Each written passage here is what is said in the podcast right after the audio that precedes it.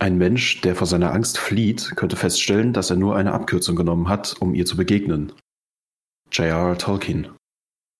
Und damit herzlich willkommen zur heutigen Folge. Sascha, wie geht's dir? Hallöchen zusammen. Äh, ja, äh, wieder besser. Danke der Nachfrage, Henrik. Lars, wie Immer geht's doch. dir? Geht kein mehr was an, ich habe da keine Lust mehr drauf. nee, mir geht's eigentlich auch super, soweit. Mhm. Was geht so Das ab bei euch? Was, immens. ich habe meine neue, Lieb neue Lieblingsfrage letzte Folge entdeckt. Was, was hat euch die Woche bewegt? Wo erreiche ich euch? Wenn ihr nicht redet wieder, muss ich wieder irgendwas füllen hier. Krebeköppe. Na, was hat euch was- Sascha den was- Vortritt. Der hat mehr Du überlässt mir den. Vortritt. Mhm. Ähm, ja, äh, also da ich äh, angeschlagen war, bewegt habe ich mich jetzt nicht sonderlich viel. ähm, Nur die Daumen. äh, kann sein. Eigentlich, äh, weiß ich nicht, Kindergeburtstag hatten wir gehabt von der Prinzessin. Äh, das war überraschend geil, muss ich sagen. Äh, also jetzt nicht viel Stress oder sowas und das war tatsächlich ganz angenehm. Du meinst, als die Und- Kinder so da waren. Nee, Oder- Familie auch. Achso. Ja. Und äh, ja, das war das, wo- worum sich irgendwie die Woche gedreht hat. Hm?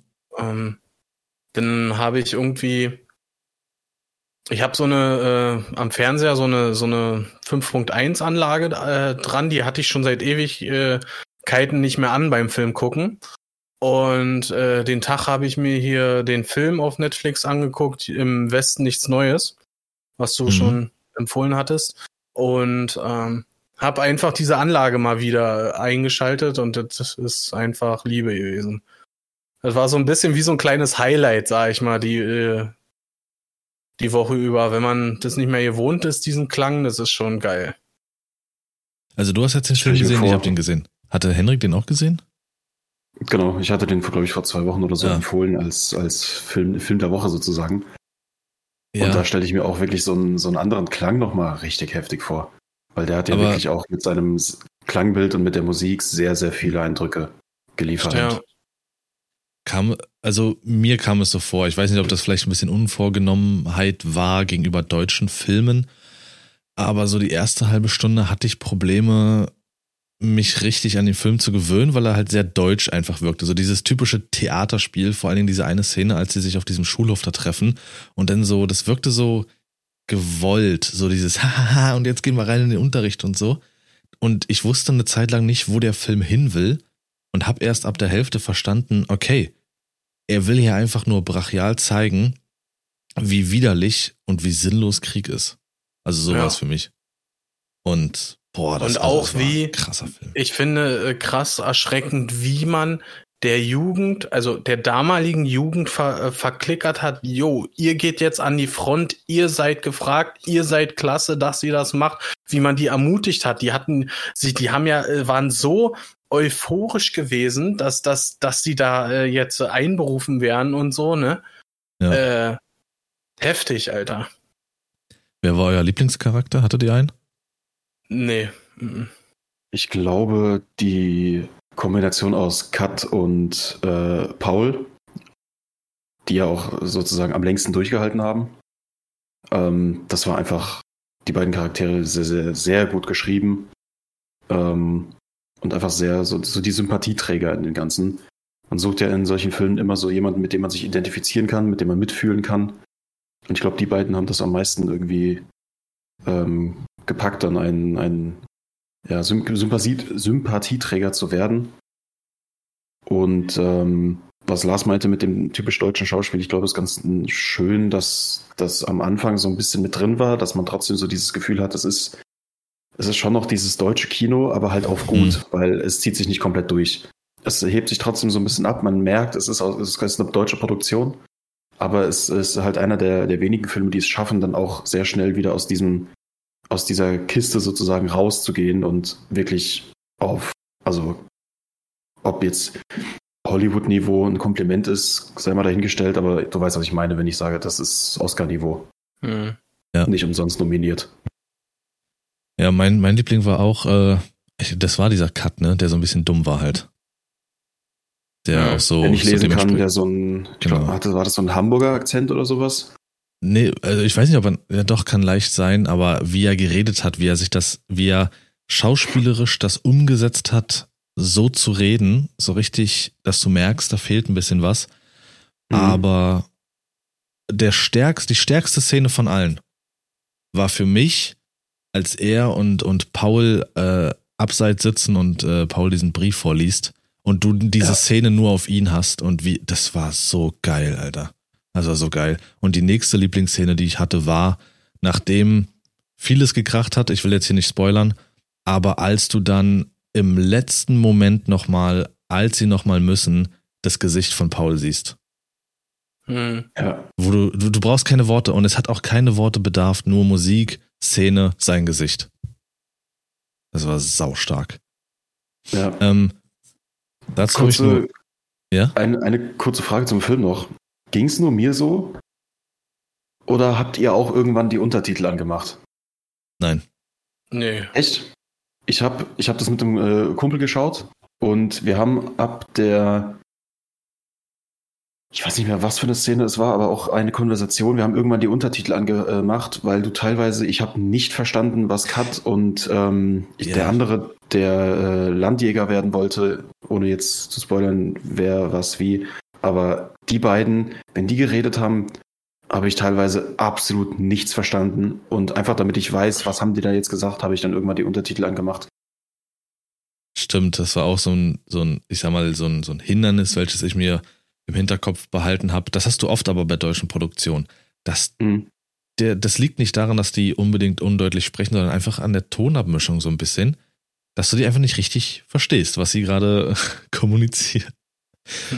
Ja, aber es lag auch in dem Fall sehr, sehr krass an diesem äh, Dialekt, den Kat hatte.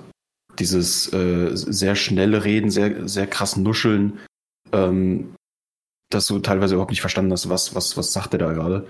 Aber ähm, das heißt nicht, dass ich das schlecht fand. Im Gegenteil, ich fand es gut, weil dadurch wirkt es halt echt so.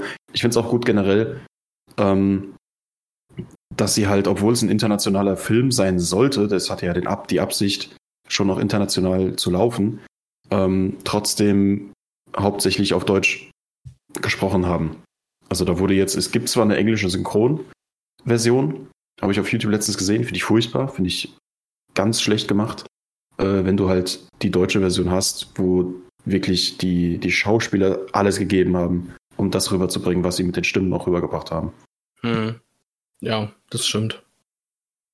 Ich habe nur Infos zu dem Film. Die sind jetzt zwei Tage alt. Das hatte ich mir aufgeschrieben, weil ich das droppen wollte, aber wenn wir jetzt schon da sind, äh, ich glaube, dann können wir den Film auch vielleicht zumachen. Sonst stirbt uns Sascha noch. Mhm.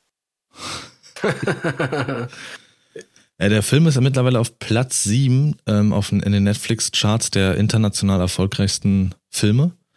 Könnte sich weiter nach oben arbeiten. Äh, ist ja noch ein paar Tage drin. Und äh, hat, ich weiß gar nicht, jetzt, das habe ich mir jetzt nicht dazu aufgeschrieben, ich glaube 78 Millionen Stunden Watchtime.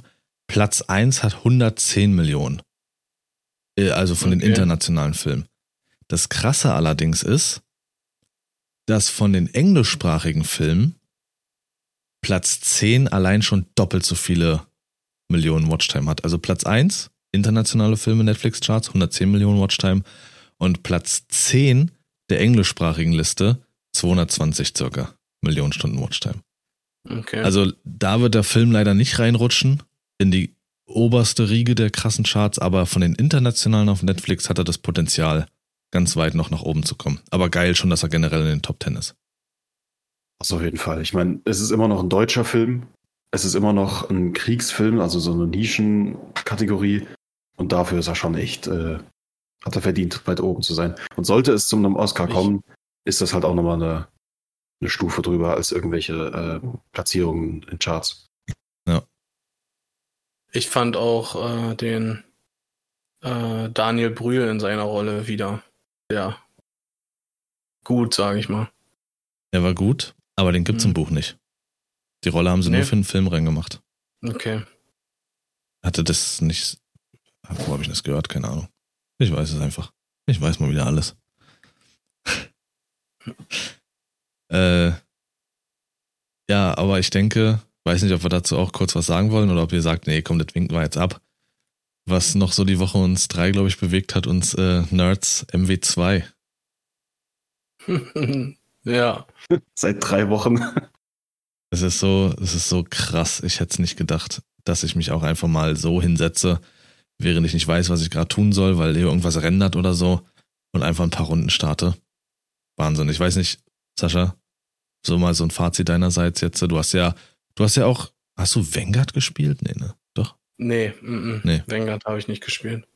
Aber jetzt ist auch mal wieder, wie ist MW2 für dich? Ist, ich finde es äh, mega entspannt, ganz ehrlich. Also, äh, ich muss auch sagen, ich glaube, das ist mal ein Teil, wo ich relativ äh, gut unterwegs bin, also für meine Verhältnisse. Und dann macht das Ganze natürlich auch deutlich äh, mehr Spaß. Äh, ne? Also klar hast du hier und da schon echt anstrengende Lobbys oder so.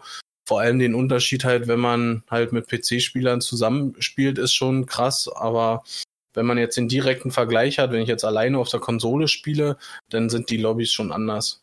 Also mhm. muss man schon sagen. Im Grunde genommen, ja, finde ich das Spiel eigentlich ganz geil.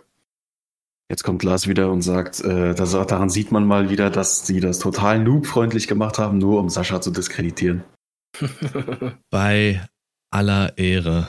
Gestern eine absolute Väterlobby gehabt. Ich dachte, Sascha ist da. Ich dachte, Sascha ist da. Das habe ich noch nicht erlebt. Diese, diese Map, also wer jetzt das da nicht, wer jetzt gerade zuhört und sich wundert, MW2, Call of Duty Modern Warfare 2 ist der aktuelle, aktuellste Ableger von Activision äh, in der Call of Duty Reihe. Und ähm, ja, der ist auch sehr ambitioniert. Und wir waren auf der Map Farm. Farm hm, 18 10. oder sowas? Ja, Farm und, 18. Und ähm, da gibt's doch dieses eine flache Gebäude bei dem einen Spawnpunkt. Ja, wo sie immer auf die Dächer klettern und dann im Headglitch so ein bisschen sind. Die sind zu keinem Zeitpunkt weiter als dort gelaufen. Mhm. Sie sind nicht mal bis zu dem roten Container. Die saßen stellenweise zu dritt auf diesem Dach, an diesem Tor auf der linken Seite, wenn du von einem anderen Spawn kommst, was so versetzt ist. Es war fürchterlich. Wir mussten als Team jedes Mal bis dort vorne rennen um dann von dort irgendwie weggesniped oder weggekämmt zu werden. Es gab sogar zwei, die sich in die Hütte dahinter gesetzt haben, im Hardscope, also die ganze Zeit die Waffe im mhm. Anschlag gehabt haben, mit einem LMG, um bloß nicht nachzuladen. Ich, ich, einfach nein, einfach nein. Und das sind diejenigen, die auch einen Podcast haben, wo einer jetzt von denen sagen wird, das ist ein Teil, mit dem ich komme ich ganz gut klar. Mhm. Das ist schon das schwierig. Ich meine, ich habe mit vorherigen CODs keine Erfahrung. Ähm, das ist jetzt das erste Mal für mich, dass ich wirklich aktiv eins spiele. Und ich finde ich muss mich Sascha anschließen, ich finde es sehr angenehm, in was, ja. was so Shooter-Verhältnisse angeht. Aber ähm, ich glaube, das Spiel hat aktuell einfach noch zu viele technische Probleme. Ähm, da muss definitiv jetzt bis äh, in zum Zeitpunkt der Aufnahme drei Tagen, bis zum nächsten großen Update, muss da, also ich will gerade keinen kein Programmierer bei, bei Activision beziehungsweise bei äh, beim Entwicklerstudio sein. Ähm, die werden, glaube ich, die letzte, letzten zwei Wochen keine Auge zugetan haben. Zumindest hoffe ich das. Denn ansonsten wird das ein schwieriger Launch für Warzone 2, aber ich bin trotzdem nichtsdestotrotz sehr gespannt und hab Bock. Ja. Ich auch. Vielleicht bin ich dann wieder auch speziell mit Sascha in Warzone drin. Habe ich ja damals nicht mehr weitergespielt. Ähm, geht, sie sind. Äh, also ich, wenn, wenn man das jetzt so mitbekommt, es geht, dreht sich gerade nicht äh, alles um MW2 oder so, ja, sondern alles nur auf Warzone. Alles wartet auf Warzone und, und so. Und wenn man mal so mitbekommt, wie, wie sich Fortnite auch entwickelt hat, ich denke, wenn Warzone halbwegs gut startet, ist das aus für Fortnite. Ja, und dann ist es tatsächlich auch das einzige noch so richtig krasse Battle Royale, weil, das hatte ich gestern auch gesagt, Apex hast du noch. Das wird mhm. von den richtig Guten noch viel gespielt. Fortnite ist ab, auf einem absteigenden Ast. PUBG juckt äh, kein mehr so wirklich. Und ansonsten hast du kein Battle Royale, welches irgendwie präsent ist. Ja, richtig. Escape vom Tarkov vielleicht noch. Ja, aber das ist eine Sondersparte. Ja, weil aber die, weil der, das der ist Hardcore-Shooter sind. richtig, aber das ist halt noch so ein bisschen präsent, finde ich. Ja. Aber ich weiß nicht, ob es ein Battle Royale ist.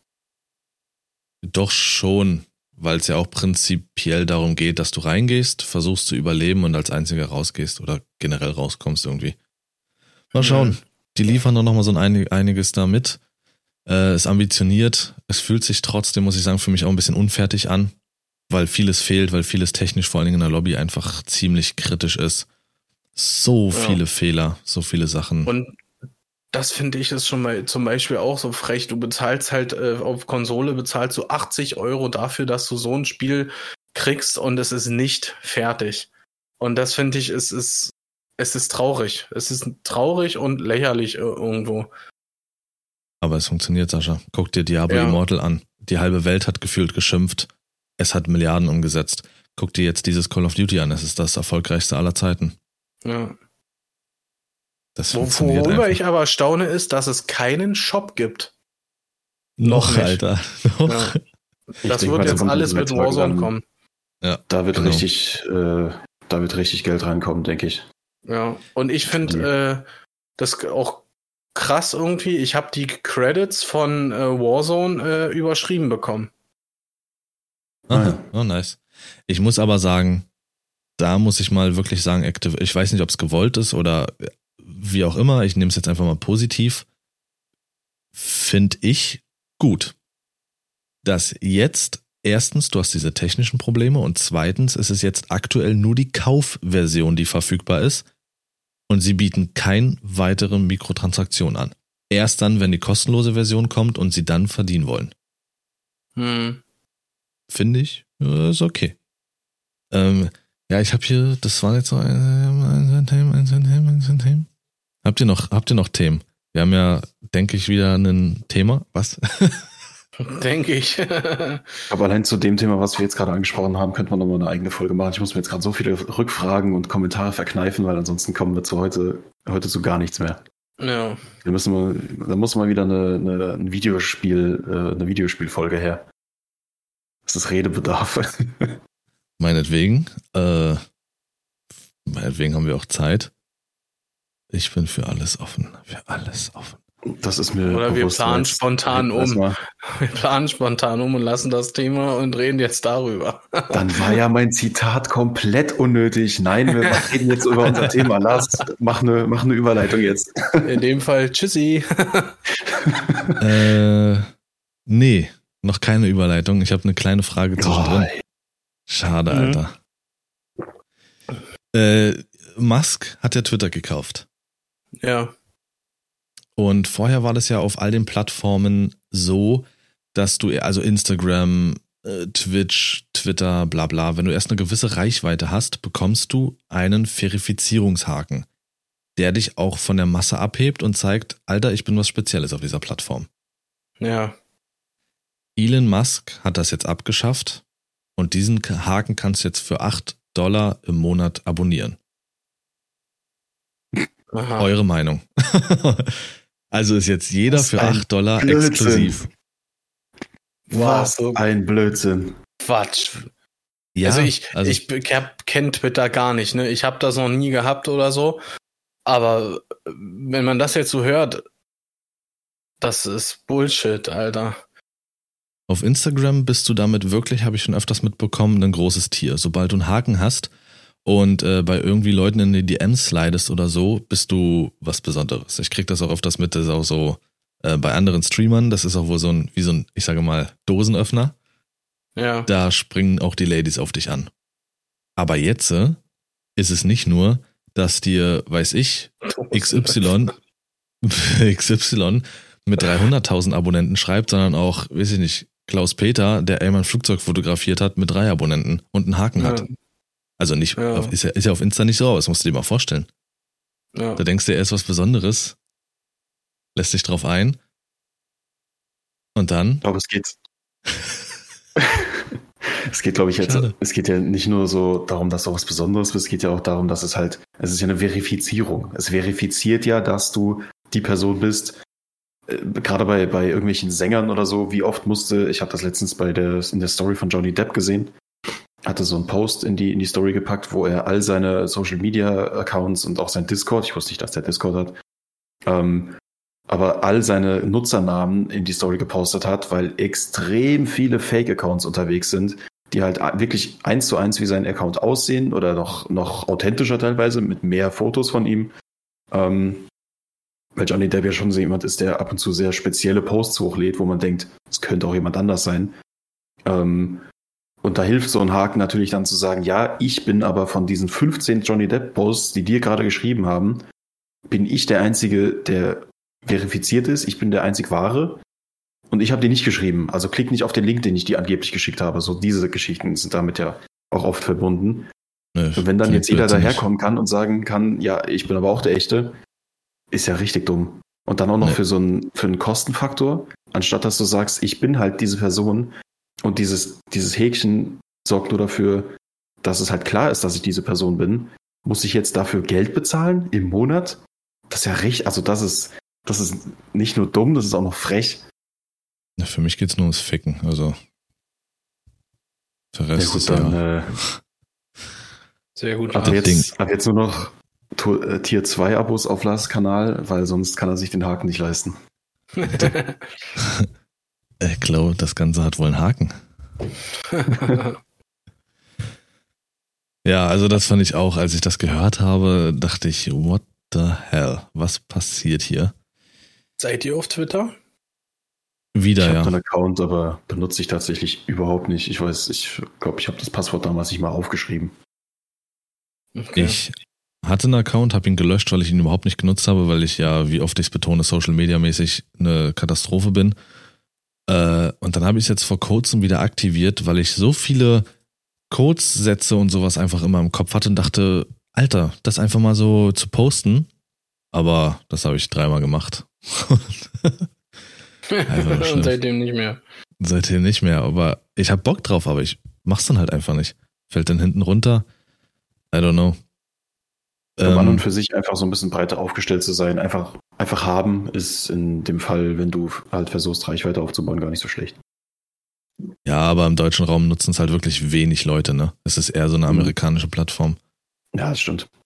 Ich finde sie auch, ohne da jetzt noch tiefer reinzugehen, ich finde sie auch sehr unübersichtlich und habe da nie durchgeblickt und das ist halt einfach auch wieder so, das ist noch ein Social Media, wo ich dann Zeit irgendwie verschwinden würde. Ich habe überhaupt keinen Bock drauf. Ja. Mal abgesehen davon ist ja irgendwie so allgemein so dieses diese Wahrnehmung von Twitter noch toxischer und noch schwieriger von den Aussagen der Leute als so Sachen ja. wie Facebook. Also eine, eine absolute Hasskultur, die auf Twitter da äh, existiert. Das, äh, ja, ich habe da keinen Bedarf. äh, Sascha, ja. wir haben uns ja schon mal ähm, und tun es auch weiterhin äh, positioniert, ganz klar LGBTQ-Szene, LG, LGBTQ plus und ähm, haben auch schon mal eine Folge oder beziehungsweise eine Doppelfolge aufgenommen. Ähm, die WM. Und ich weiß nicht, inwiefern du das mitbekommen hast, die Doku Hab darüber ich. und ja. die Aussagen, die getroffen wurden, um es einfach nur ja. mal zu zitieren. Ganz kurz, ein Satz von dem Scheich oder was auch immer das Vieh da drüben ist. Ähm, ähm, das war der WM. Äh, nee, dem, oh, ich krieg's, warte, ich erzähl weiter, ich überlege, wie, wie, wer das war. Seine Aussagen, ähm, der oh, wie heißt er? Breyer? Bayer? Breyer war drüben. Ähm, ja, also zur Homosexualität, die Aussagen, die Menschen sind nicht gesund, bei denen ist was im Kopf nicht richtig oder kaputt. Und ähm, dieses Land, Katar, respektiert jetzt die WM, also haben die Leute, die dorthin kommen, auch deren Regeln zu respektieren und so Sachen. Boom. Ähm, die Schlagzeile ist WM-Botschafter schwul sein ist ein geistiger Schaden. So, so. wurde äh, das Ganze äh, formuliert und das ist in dem Fall auch ein Zitat von, von demjenigen. Und das ist der w äh, katarische WM-Botschafter, der das gesagt hat. Achso. Ja. Ähm. und das ist brut brutal. Also das ist äh, das. Ich war in dem Moment erstmal so schockiert wie schon lange nicht mehr. Und, gab auch andere. Äh, ja. Gab auch noch was anderes. Die saßen ja noch am Tisch mit noch einem anderen. Und da ging es um die, diese Verhüllung. Also Frauen verhüllt und sowas. Ja, ja, ja. Und der, der Typ hat äh, zu ähm, dem ähm, ja, Moderator gesagt, dass hat ihn gefragt, was möchten Sie denn lieber? Möchten Sie eine Schokolade, die schon ausgepackt ist, essen oder nehmen Sie lieber die, die verpackt ist? Und da hat der Moderator, ich glaube Jochen Breyer war es gewesen, hat ihn angeguckt und hat gesagt, Frauen sind doch keine Schokolade. Und da hat der andere ihn bloß schweigend angeguckt und keine Antwort gegeben. Also mir geht es jetzt darum, nicht darum, dass die Aussagen kritisch sind, da brauchen wir nicht drüber zu reden, sondern wann merkt die Welt, wo sie die WM hingetragen haben? Ja, das ist nur Geld in meinen Augen. Das, das, ist das so wurde einfach gekauft und fertig. Genauso wie die Olympischen Winterspiele, die ja jetzt auch in die äh, dahin gehen sollen. Ähm, das ist krass. Also oh. ich will jetzt nicht, gut, Henrik hat glaube ich jetzt nicht so viel mit Fußball zu tun. Ähm, Überhaupt nicht. Aber ich, ich muss die ganze Zeit, wenn ich daran denke, dass, also, das ist, das ist total surreal, was da abgeht, dass diese WM da wirklich stattfindet. Und ich hoffe, dass die ganzen Leute, die schreien, dass sie sie boykottieren wollen, sie auch wirklich boykottieren und nicht am Ende dann doch da sitzen. Aber ich finde es jedes Mal, wenn ich darüber nachdenke, wieder schwierig, dass einer meiner Dozenten, den ich auch sehr sympathisch finde, aktuell da unten ist, weil, er, weil er mit seiner Film, äh, mit seinem Filmstudio dort eine Doku dreht Allerdings nicht so eine Doku, die das Ganze so ein bisschen hinterfragt, sondern einfach die so dieses typische WM-Feeling rüberbringen soll. So ein bisschen, wie sind die Leute da drauf und äh, wie verhalten sich die Spieler, wie wohnen die Spieler dort und so, diese Sachen. Hm. Finde ich schwierig. Ich meine, es ist ein Job und so kann man bestimmt alles verargumentieren, aber jedes Mal denke ich mir, ei, ich weiß nicht, ob das so vertretbar ist. Ich würde dann mal. Ich weiß es und es ist nicht vertretbar. Vielleicht kann er ja für uns mal aufzeichnen, wieso der Aufbau der Klimaanlagen in dem Stadion ist. Äh. Ja, mit Sicherheit. ja. Ich bin gespannt. Aber vielleicht ist es auch ein bisschen, vielleicht hinterfragt es das Ganze kritisch, aber ich glaube nicht, denn er hat uns in der Vorlesung schon mitgeteilt, und ich denke, das darf ich auch so sagen, wenn ich dann ja, Pech gehabt, ähm, dass der Auftrag, den er da ausführt, das läuft über einen, einen britischen äh, Organisator und der hat die Anfrage von einem Scheich aus Saudi-Arabien bekommen. Ich glaube nicht, dass irgendein Scheich sagt, hey, möchten Sie nicht mal eine Doku über die die Missetaten dieses Landes machen. Mhm. Ich glaube, das ist eher unrealistisch, leider. Also, ich, gut, ich will jetzt die Frage nicht so klar formulieren, nachher steht man dumm da, aber ich weiß nicht, wie es dir damit geht, die WM zu gucken, falls du sie guckst, Sascha. Bei mir ist es, oh, ich war noch nie so hin und her gerissen, sowas zu gucken. Fußball mhm. war mein Kinder- und Jugendsport gucke ab und zu Bundesliga, aber das fällt mir, irgendwie fällt es, also nicht irgendwie, es fällt mir verdammt schwer. Ich denke nicht, dass, dass es Leute gibt, die wirklich sagen, wir gucken, wir gucken das gar nicht. Ja, ja. Also das, das ist halt äh, so schwierig daran. Ich meine, die, du findest das persönlich immer äh, schlecht, was da passiert und so, ne? Und äh, im Endeffekt guckt man sich das Ganze dann doch an, weil man halt doch irgendwo äh, mitfiebert und so. Ja, das ist es. Aber ich werde auch Spiele gucken. Aber ich werde das immer im Hinterkopf haben. Und ich glaube, viele werden das machen. Viele werden auch für sich das Argument benutzen. Na gut, ich mache es ja nur von zu Hause aus. Aber ich bin nach, auf die Zahlen im Nachhinein gespannt. Was, was die Einnahmen betrifft und was die Zuschauerzahlen betrifft. Ob man daran merkt, okay, hier ist was passiert. Hm. Ähm, was, äh, gut, das kann jetzt nur Sascha, glaube ich, beantworten, falls er es mitbekommen hat. Äh, Kader, was sagst du? Habe ich mitbekommen. Äh, ich finde es schade, dass, dass der äh, Hummels nicht bei ist. Aber ansonsten finde ich, äh, sieht ganz gut aus. Und äh, Experten äh, sagen auch, dass äh, mit dem Kader schon ziemlich zu Favoriten zählen oh, okay. sollen. Und äh, ich meine, äh, krass, dass das äh, Sané äh, halt mit bei ist, der Mu Musiala, glaube ich, wenn ich es richtig ausspreche. Ähm, halt, äh, ich hätte war überrascht irgendwie äh, Süle, weil er ja bei Dortmund zurzeit so ein bisschen in Verruf stand, dass der mitkommt, aber ich finde es gut, genauso wie Schlotterbeck. Ja.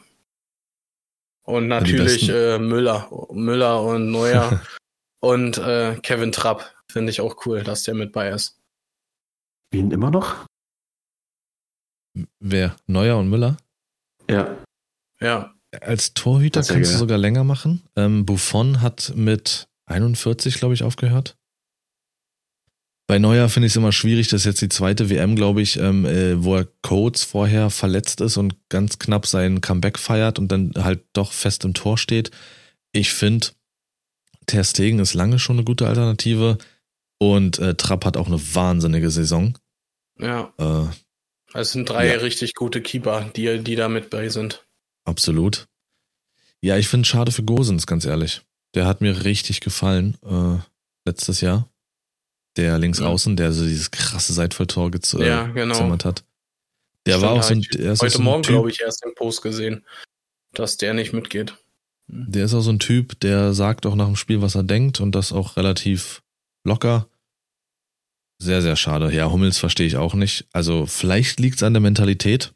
Man hat ja jetzt schon öfters gehört, auch nach dem vorletzten Spiel, wo er so abgeledert hat, dass das auch in der Kabine so sein soll. Vielleicht will Flick das einfach nicht haben. Hm. Wir schauen.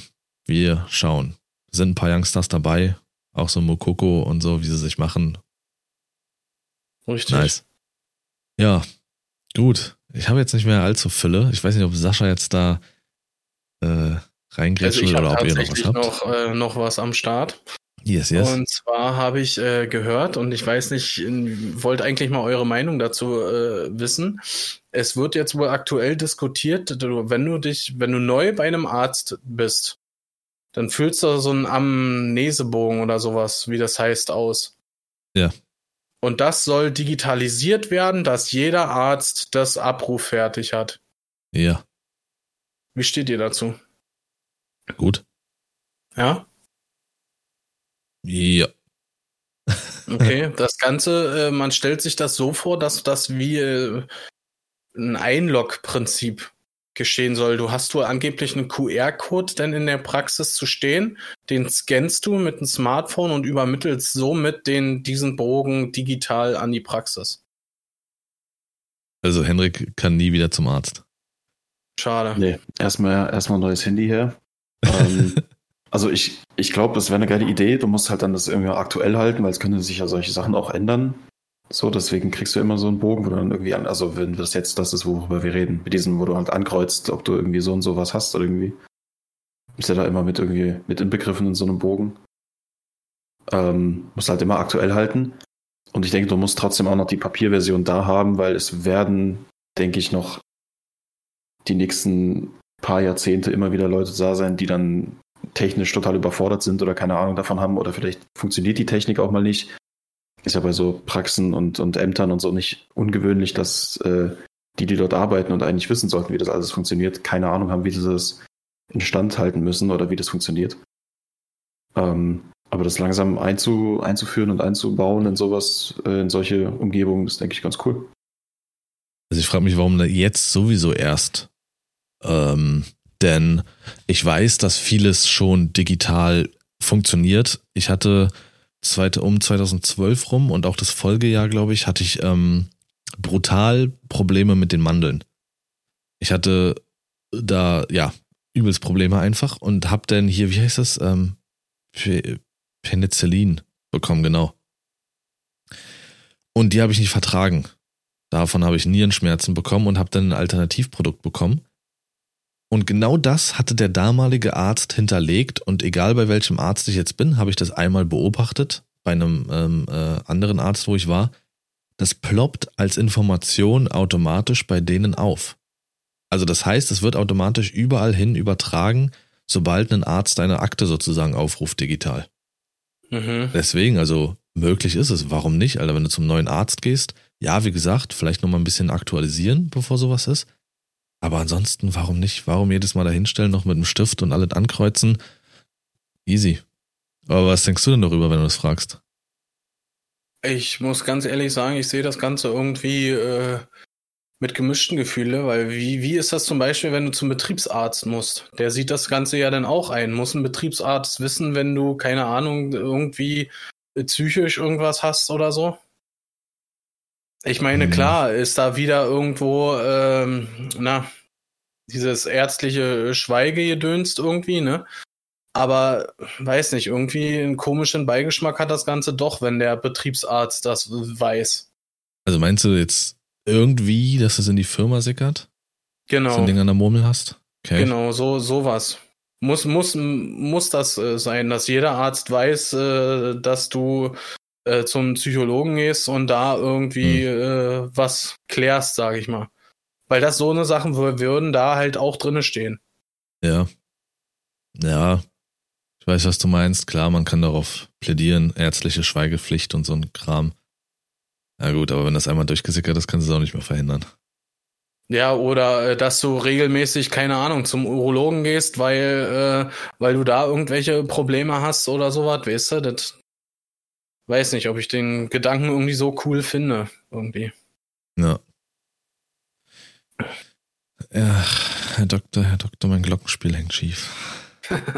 Das wissen jetzt auch die Kollegen. Kick mal, da grinst so ja Henrik, Alter. Mhm. Finde ich sehr amüsant. Da lacht sogar die Anna.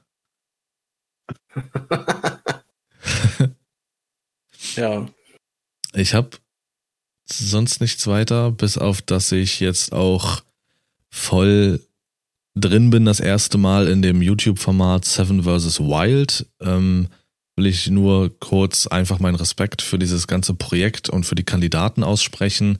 Was damit natürlich einhergeht, ist, dass die Leute dort auch auf den Inseln natürlich irgendwann auch eine gewisse Angst entwickeln. Und Angst ist halt auch ein Thema, welches uns heute begleiten soll.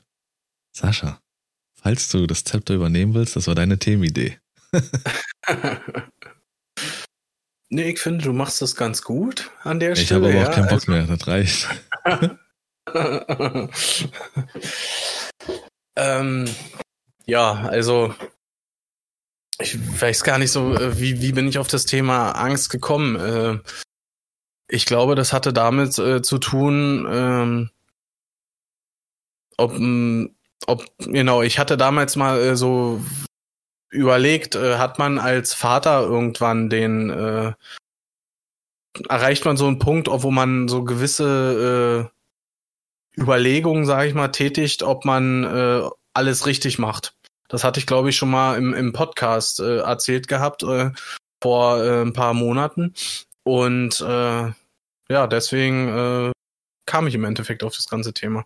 Weil Mhm. Angst ist ja äh, so unfassbar, oder nicht nur Angst an sich, sondern wirklich Ängste, ist ja so krass äh, äh, vielseitig, sage ich mal. Und das ist, äh, ze- ze- zeigt sich auch in so krass vielen äh, unterschiedlichen Situationen, dass äh, ja, dass ich einfach mal dachte, wir quatschen mal darüber. Dann sag mir doch gleich mal als erstes du, um die Reihenfolge zu stimmen, du äh, zu bestimmen. Erst du, dann Henrik, dann ich und dann gehen wir duschen. Äh, Okay. was, wenn du jetzt ich vergleichst. Äh, achso. Wenn Was jetzt, vergleichen? äh, da kommt der Exi wieder mit seinem Schwengel da. Ist es der Wasserhahn oder ist es Exi? wow. oh, ich hab's, oh, fast hätte ich, Völlig verkalkt. Völlig verkalkt. ich hätte fast gesagt, jetzt dich dich doch gerade- mein Söhnchen. Das ich fast selbst gecancelt, ey. Ich hab da Ähm, keine Angst vor. sag mir doch mal deine, deine Ängste, die du in deiner Kindheit hattest und die du jetzt hast. Uff. Ängste aus der Kindheit. Hm? Alles, kann ja alles sein, weiß ich nicht. Spon- Spontan, spon spontan fällt mir ein, ich hatte, äh, ich äh, als Kind, und ich glaube, das habe ich jetzt auch immer noch, so äh, Angst vor, vor Puppen. Also Mhm. jetzt vor, von, vor so richtig oldschool Porzellanpuppen. Ähm, aber ganz krassen Respekt hatte ich damals aus dem ersten Teil von Saw vor dieser Sch äh, Schweinsmaske. Die Puppe war an sich, die war okay, genauso wie Chucky. Aber diese Schweinsmaske, Alter, die war, die war richtig krank. Und da hatte Okay. ich ähm, damals wirklich Angst davor, wenn du jetzt in irgendeinen dunklen Raum betreten hast, dass diese, diese Vieh da irgendwo steht. Und das, das bin ich auch lange Zeit nicht losgeworden. Sprich, ich musste immer Licht anmachen und wirklich hinter die Tür gucken, weil so war es in dieser Szene in dem Film auch, dass sie dann in einem dunklen Raum hinter der Tür stand. Ja. Ähm, okay, das sind solche Ängste, ja, das sind so Horrorängste. Das, das hatte ich, glaube ich, hier ähm, bei. Ach, verdammt, wie heißt denn das? Ähm, mit Jonathan Frakes. X-Factor? Ja, genau. Und dann gab es aber noch X-Factor, die fünfte Dimension. Ja. Das war wild, Bruder. Da ging es um äh, ganz wilde Wesen, die ihre Sachen, ihre Unwesen treiben mit reell aufgenommenen Sachen und sowas. Existieren die Wesen wirklich? Und da, das war nicht so am Ende mit wahr oder falsch, sondern einfach nur wilde Geschichten. Das war übel. Aber wenn mich eine Angst begleitet hat, die sogar noch bis heute geblieben ist, ist, ähm, wenn meine Besitztümer nicht ordnungsgemäß behandelt werden. Ich weiß nicht, wie ich es sonst anders beschreiben soll. Ich hatte damals richtig Angst, wenn ich Spielzeuge in den Kindergarten oder so mitgenommen habe, dass die Ja. wegkommen, dass die dreckig werden oder Hm. kaputt gehen oder so. Ich hab's Dass gehasst. Niemand durfte das anfassen. Ich hatte einen, ich bin, glaube ich, König der Löwen, mein Disney-Film Nummer eins. Und ich hatte von McDonalds damals so einen Simba gehabt.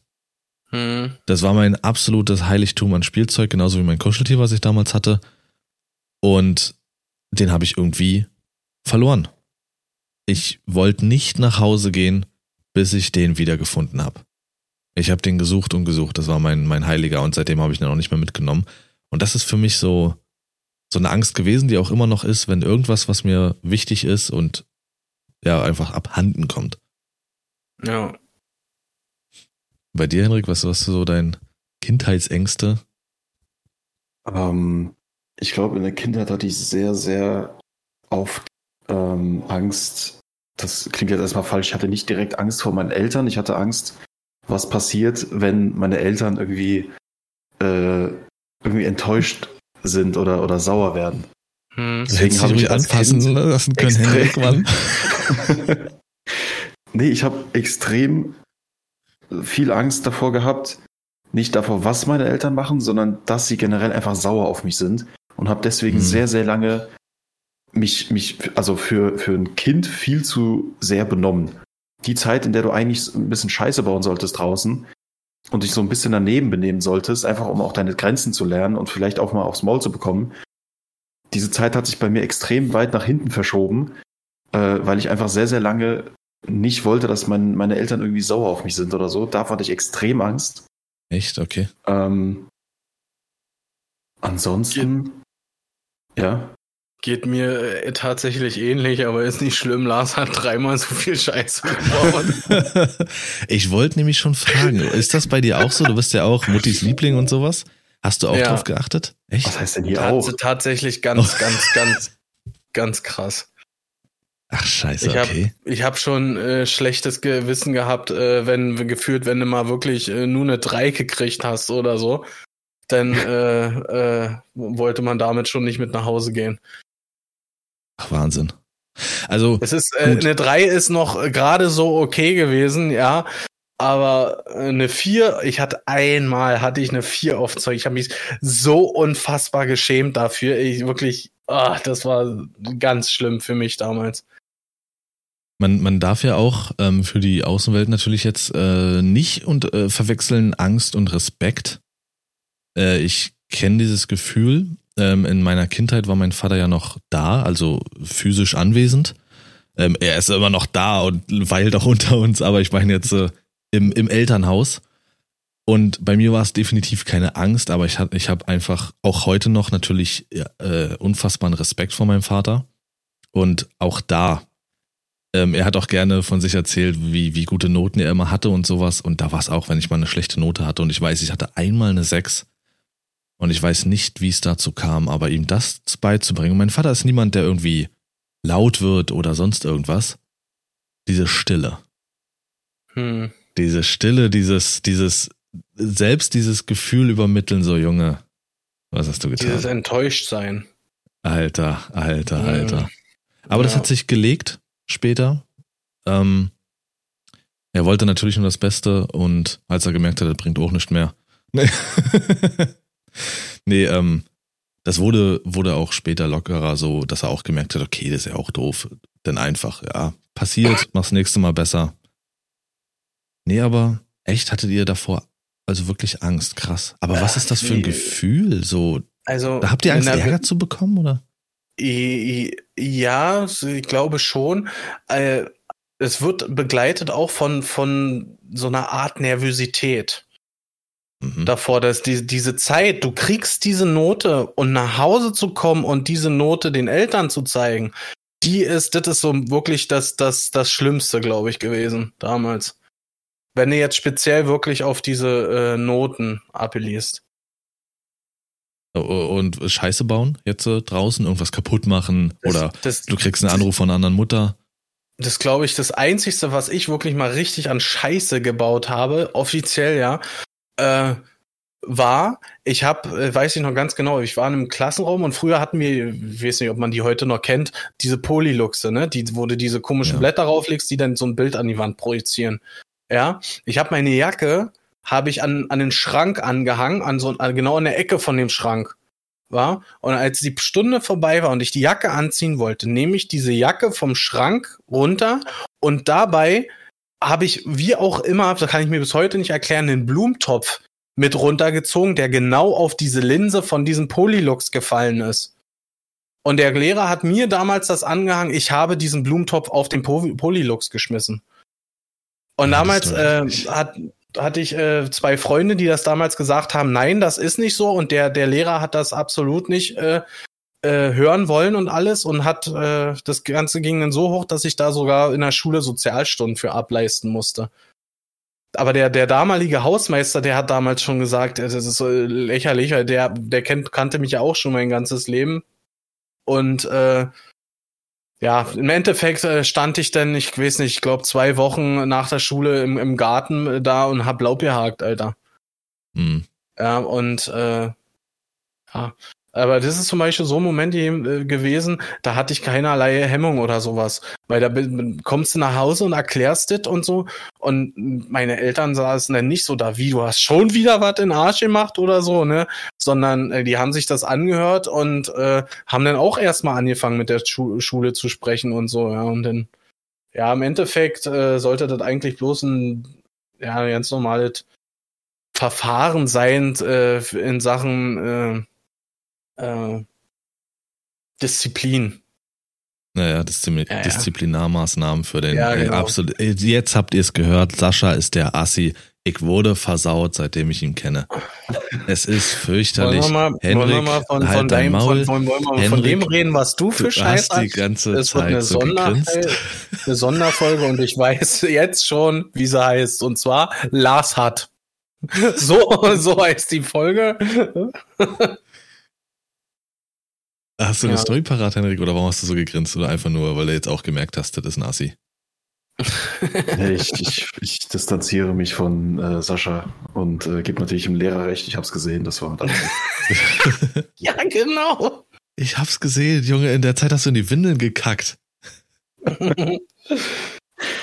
Oder? Überhaupt? Welche Klasse war das? Siebte? Ja, da warst Siebte? du eins. Nee, oh, warte mal, Henrik. Nee, drei. Echt, das war in der siebten? so, Ja, ja. Das war Okay. kurz nachdem wir äh, die Schule gewechselt haben, also von G Grund auf Gesamt. Ja, da war Henrik drei. krass.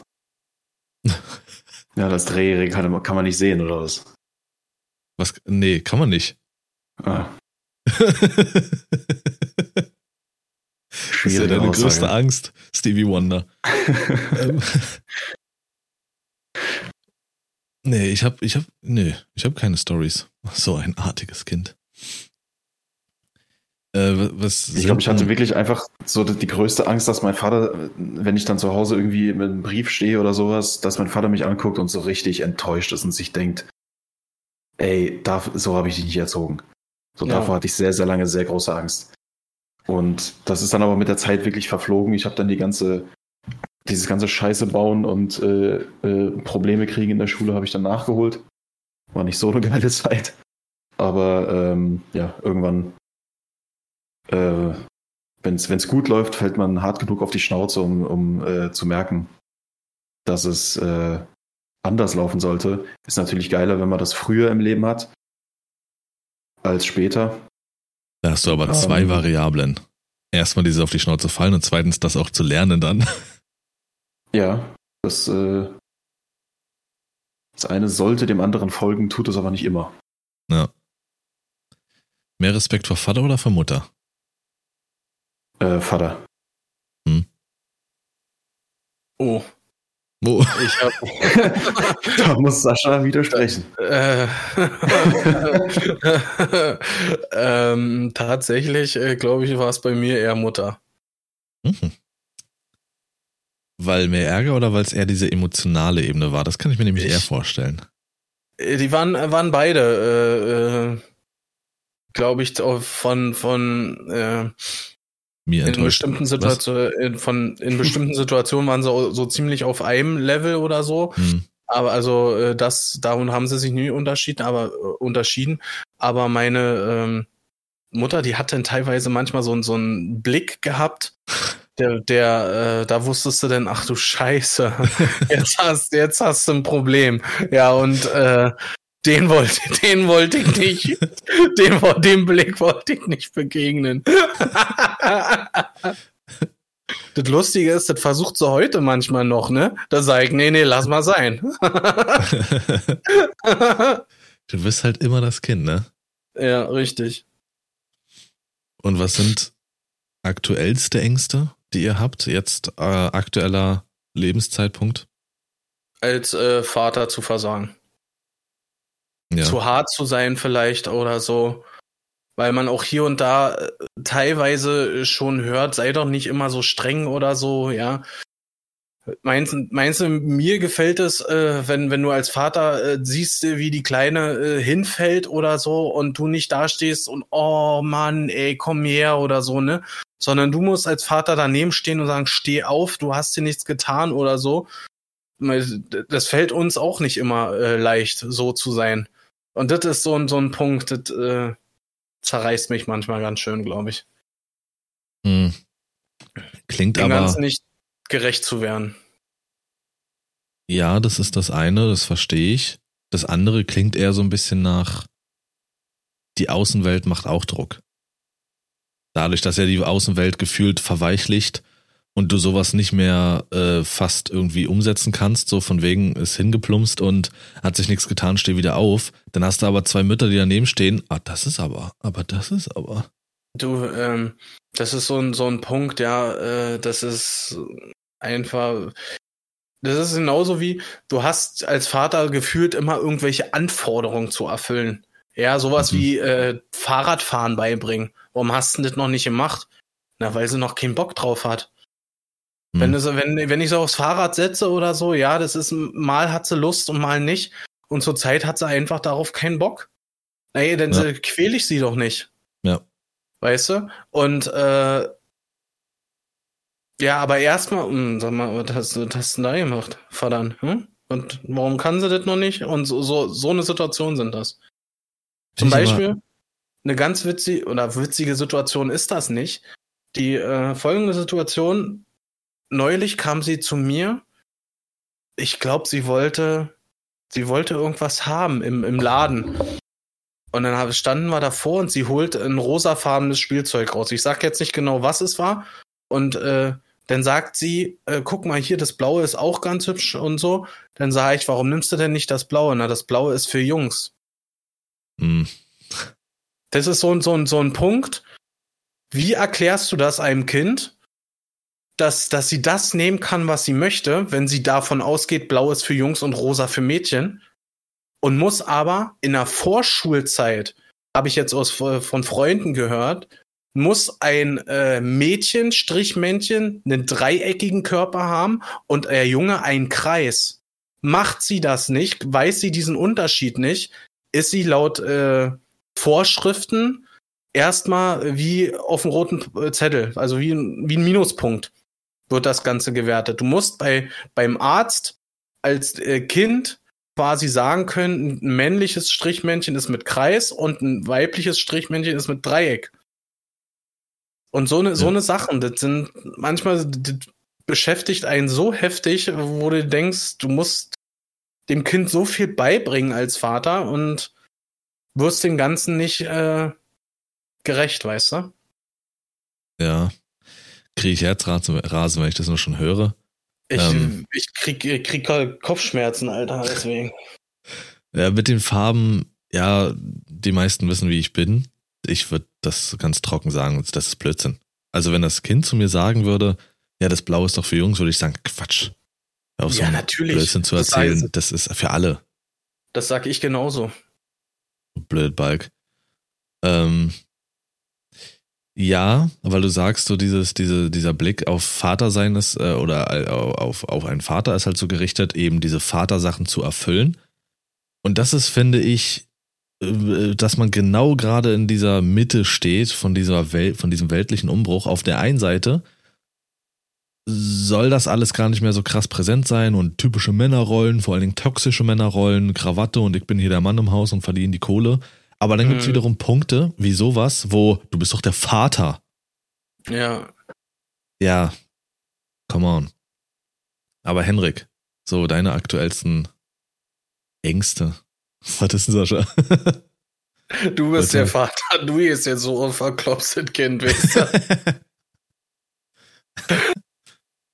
ähm, boah, sehr krasse Frage. Ich glaube, ich Krasse Frage. Da richtig lange, ja, nee, ich müsste da irgendwie richtig lange drüber nachdenken und so, so richtig philosophisch werden.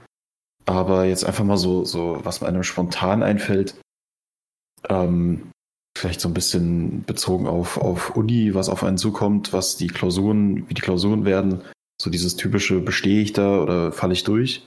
Das sind, glaube ich, so Ängste, die hat jeder Student irgendwann mal. Mhm. Egal, ob du Student bist oder in der Ausbildung bist, werde ich diese Prüfung, die jetzt demnächst kommt, werde ich das bestehen oder eben nicht? Vor allem in Anblick, Anblick, ange, Angesicht, angesichts der Tatsache, dass du bei dieser Art Studium, die ich mache, ähm, solltest du in einem Semester durchfallen, bist du für dieses Fach gesperrt. Und zwar bei allen Unis. Also sollte ich Mediendesign äh, mal durchfallen und die Nachprüfung nicht bestehen, kann ich in Deutschland kein Mediendesign mehr studieren. Zumindest in Hessen, glaube ich. Das ist. Äh, Hessen ist auch Deutschland, wild. ja, ja. In Hessen auf jeden Fall, ich glaube, aber es Heftig. ist deutschlandweit an Universitäten, kann ich dann dieses Fach generell einfach nicht mehr studieren. Auch wenn es an anderen Universitäten vielleicht ganz anders gelehrt wird. Aber das ist alles immer so ein bisschen, so ein bisschen Druck, ähm, der ja. dann nochmal so in den Arsch tritt und sagt, yo, du musst jetzt. Ähm, aber ansonsten, ich glaube, so eine, so eine Angst, so eine wirkliche Angst ist eher so langfristig darauf bezogen, was ich, weil ich bin mir relativ sicher, dass exakt das, worauf das Studium vorbereitet, diese Arbeitswelt, dieses Leben, was danach kommt, das, worauf es einen vorbereitet, ist nicht das, was ich mal machen möchte. Und das ist scheiße, weil ich bin jetzt mittendrin schon. Und das ist auch irgendwie das Einzige, wo ich so richtig das Gefühl habe, dass das läuft und das, das kann ich durchziehen so. Nur das, worauf es einen vorbereitet, wo, wo es einen quasi hinformt, ist, soweit ich das jetzt so absehen kann, nicht das, was ich mal machen möchte. Wenn ich das machen muss, dann gehe ich nach einem Jahr ein und da sitze ich dann wahrscheinlich lieber auf der Straße und fange nochmal komplett neu an mit irgendwas.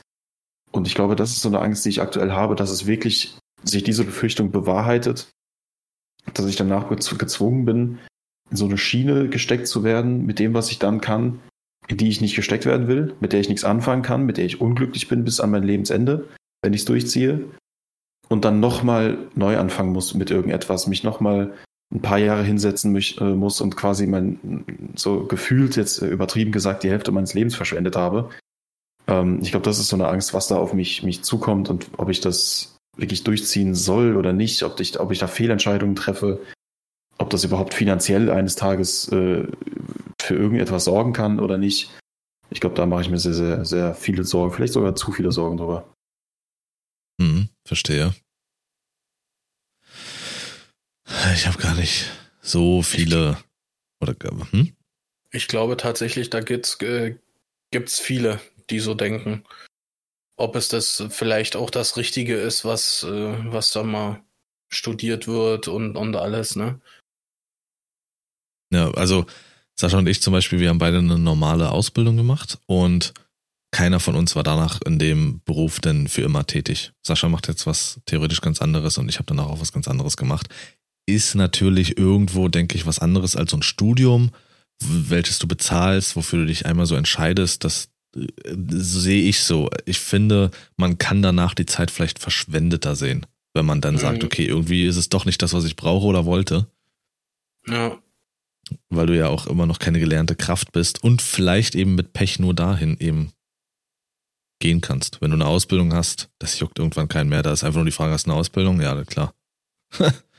Richtig. Ja, du lernst halt auch praktisch einfach ein bisschen in der Ausbildung mehr und das habe ich halt in dem Fall nicht. Also es ist sehr, sehr mhm. viel Theorie und die Praxis, die wir eigentlich haben sollten, ist halt in meinem Fall jetzt eher, äh, ja, fällt dünn aus, weil mein Praxispartner eben nicht in dieser Sparte aktiv ist. Das heißt, der, der eigentliche Grund, warum ich ein duales Studium machen wollte, mit dem Praxisbezug, der ist bei mir halt extrem, also fällt fast komplett weg. Also, ja. Ist halt scheiße gelaufen und ähm, ich glaube, so, um es auf den Punkt zu bringen, die Angst an sich ist, glaube ich, dass du von dieser Welt gehst, ohne irgendwie was erreicht zu haben, im Sinne von, du hast für jemanden was Großes gemacht. So, wenn, wenn ich, wenn ich jetzt irgendwie nach dem Studium weiß ich nicht, der, der äh, angestellte Grafikdesigner äh, in Last Stream wäre oder sowas, dann wäre das für mich, ich habe mein Hobby zum Beruf gemacht und habe damit etwas geschafft, wo viele Leute sagen, das sieht geil aus, das ist toll, das ist äh, eine Bereicherung für diesen Bereich, das ist eine Bereicherung für etwas. Und dann sage ich, yo, ich habe was gemacht, ich habe was zu irgendetwas beigetragen, es war, hat einen Sinn gehabt, ich habe ich hab da was ich konnte dazu was beitragen, was, was, was wirklich gut ankommt. Wenn ich aber nur irgend, irgendwie, was ich was, äh, eine, eine Webseite für irgendeinen Pharmaziekonzern äh, bastel, dann interessiert das kein Mensch, mich interessiert es nicht, ich fühle das nicht und das, das ist dann einfach weggeschmissen so. Und davor mhm. habe ich, glaube ich, Angst, dass ich das, was ich kann, verschwende und nichts nix mache, wo ich selber dahinter stehe, irgendwie so. Der ja. das vielleicht oder für jemanden machst, der das vielleicht auch nicht res äh, respektieren kann. Ja, so irgendwas. Hm. Okay. So dieses, du gehst, ohne was gemacht zu haben, ohne dass du was erreicht hast. So, das ist irgendwie so ein bisschen. Hm. Meine größte Angst ist eigentlich auch das, was ich mit in dieser Welt am lockersten sehe, was eines der größten Probleme ist. Also, das ist, klingt jetzt paradox äh, ist de, die finanzielle Lage. Dadurch, dass ich ja weiß, wie es ist, auch sehr große finanzielle Schwierigkeiten zu haben und alles, ist meine größte Angst eben auch, äh, das, sage ich mal, zu, zu hinterlassen, beziehungsweise sich da auch die Gedanken zu machen, boah, du willst dir dann auch, dass es deinem Umfeld gut geht. Also ich will jetzt natürlich nicht übermäßig äh, reich sein oder sonst irgendwas. Nur deswegen ist für mich einfach, das ist einer der Gründe, weswegen ich einfach in so einem normalen Angestelltenverhältnis mit meiner, mit meinem Charakter ähm, und mit meiner Einstellung schon echt Probleme habe und auch gar keinen Bock so richtig auf sowas. Weil du dich da selten entfalten kannst. Äh, meistens ist es auch gedeckelt da, wo du bist, oder du musst sehr lange etwas tun, ehe du vielleicht dann mal nach fünf Jahren oder so eine Gehaltserhöhung bekommst es ist für mich eine Vollkatastrophe, diese Vorstellung. Und deswegen kämpfe ich ja auch seit Jahren, den größten Teil davon so eher so nebenher, sich was eigenes aufzubauen und da dann versuchen daraus eben was Positives zu schöpfen, um dann halt auch einfach mal, sage ich, zu sagen, ich sage jetzt mal irgendein Beispiel, keine Ahnung, meinen Großeltern geht's nicht gut, die können sich aber vielleicht XY nicht leisten oder eine spezielle Behandlung und ich sage, das ist gar kein Problem. Ich mache mhm. das und habe dazu diesen Background, die Scheiße habe ich mir selber erarbeitet und es tut mir dann natürlich auch, natürlich nicht emotional, aber es tut mir finanziell einfach nicht weh. Also bei mir ist es wirklich die, die finanzielle künftige Lage, die mir am meisten Kopfschmerzen bereitet. Das eine loszuwerden und das andere aufzubauen, ähm, ja, da werde ich aber weiterhin natürlich für, für kämpfen und das Beste versuchen. Oder immer hoffen, dass ich da das Beste daraus sehe, auch zu machen. Schau. Aber ist es ein Unterschied zwischen Angst und Sorge? Weil eine finanzielle Sorge würde ich 100% unterschreiben, absolut. Das ist auch direkt mit diesem, mit diesem Weg, machst du dich, gehst du in eine, äh, in eine Agentur und machst irgendwelche hässlichen Webseiten für Sachen, die dich nicht interessieren. Hast du vielleicht einen okayen Gehalt, je nachdem, was vielleicht dein Partner äh, noch, noch mit, mit in die Beziehung bringt, was für eine finanzielle Situation kann er euch vielleicht eine Wohnung leisten. Im besten Fall vielleicht, was weiß ich, vielleicht sogar ein Haus, aber ist auch scheißegal. Oder du machst dich selbstständig und bist halt jeden Monat am Ende des Monats kurz vom Hungertod und dann hast du aber auch mal einen Monat, wo es läuft oder auch nicht oder sonst was. Ähm, ich würde sagen, dass das ist definitiv auf 100 Prozent auch eine große Sorge. Aber ich weiß nicht, ich, ich weiß nicht, ob ich da einen äh, Unterschied machen soll zwischen Angst und Sorge. Der Angst, die Angst ist, ähm, oder der Unterschied ist, also das eine ist natürlich die Sorge um die Zukunft, das andere ist wirklich Angst. Wenn du wirklich ähm, finanzielle äh, Schwierigkeiten hast oder schlecht dastehst oder sonst was, und ich sag mal, dann schallert's wieder eine Woche die lustigsten Briefe schlechthin und du weißt, du empfängst keinen Besuch oder sowas und dann, weiß ich nicht, klingelt's bei dir oder so, dann kackst du dir ein. Dann hast du auch so richtig stellenweise ähm, Paranoias beziehungsweise, wie heißt hier, Verfolgungsängste. Mhm. Weil es gab nicht nur schon ein, zwei echt sehr lustige Briefe, sondern manchmal kommt man auch dann einfach mal noch irgendwie mit einem blauen Auge davon oder so, oder du kannst das irgendwie noch kitten Oftmals lassen Leute auch damit sich reden. Aber es sind schon auch denn Existenzängste. Also da kommt so viele, das, viele, die das nicht haben, nicht kennen, die können das vielleicht nicht so abschätzen, aber wenn es wirklich irgendwie so gekracht hat, dass du da unfassbar schwer rauskommst, dann ist das nicht nur die Sorge um die Zukunft, sondern auch die Angst um deine aktuelle Lebenslage. Existenzängste, Ängste, dass, ja, du einfach mal verschwindest. Also verschwindest im Sinne von, ist ja dann auch, wenn du es irgendwann gar nicht bezahlen kannst, vor allem größere Summen, dann musst du das ja in Tagessätzen auch absitzen und sowas. Gibt's ja auch dann. Und ja, sowas alles kommt mhm. da mit einher. Und das, das macht auch viel mit einem. Äh, was hatte ich noch? Ja, genau wie ihr mit Ängsten anderer Leute umgeht. Also mal so als Beispiel, ich respektiere so richtige Phobien, was ja auch irgendwo gewisse Ängste sind.